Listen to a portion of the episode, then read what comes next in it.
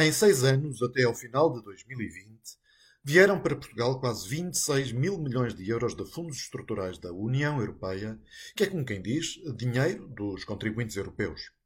Este montante equivale a cerca de 2.500 euros por cada um dos 10 milhões de portugueses.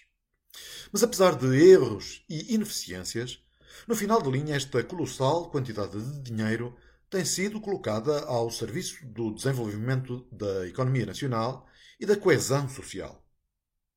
Esta é uma patranha que os nossos políticos nos querem impingir. Uma aldrabice total, uma mentira pegada.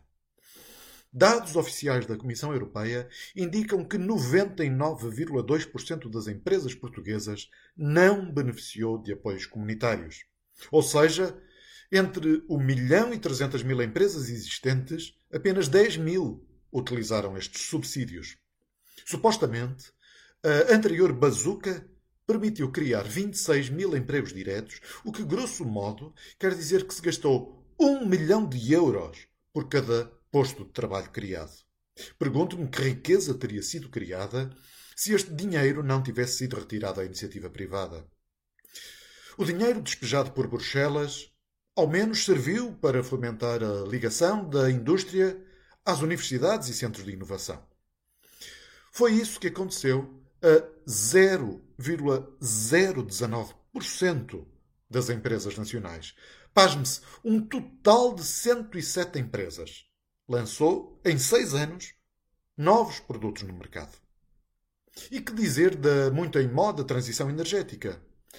Pois bem, entre 2014 e 2020, o dinheiro da Europa serviu para melhorar a eficiência do consumo de energia em 912 lares. Deve ser mais ou menos o número de casas existentes em Santa Cruz da Graciosa, nos Açores. Tudo isto é absolutamente vergonhoso e triste. Mas tenho notícias piores. 84,2% do investimento público em Portugal foi realizado com subsídios europeus. Mas isso não tirou Portugal da estagnação económica. E em contraste com a Irlanda, por exemplo, o peso dos fundos europeus neste país, no investimento público, é quase 30 vezes inferior. Mas só em 2020, ano da pandemia, a Irlanda cresceu 3,4% e Portugal teve uma diminuição do PIB de 7,6%. Curiosamente, em toda a União Europeia, foram sete os portugueses identificados no ranking das 25 pessoas mais beneficiadas pelos fundos comunitários. Resumindo e concluindo, os subsídios europeus viciam o país na mão estendida.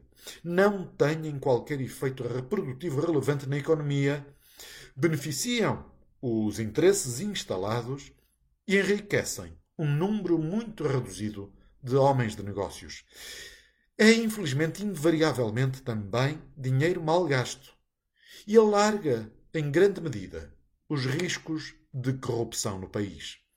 Paradoxalmente, portanto, as bazucas europeias não nos ajudam a sair da crise. São subsídios ao rendimento, viciam a economia a absorver recursos e a esquecer o aumento da produtividade e da competitividade internacional. O dinheiro da Europa apenas alimenta o monstro do Estado e os negócios à boleia dos favores públicos. A bazuca europeia deveria, pois, ser totalmente rejeitada para nosso bem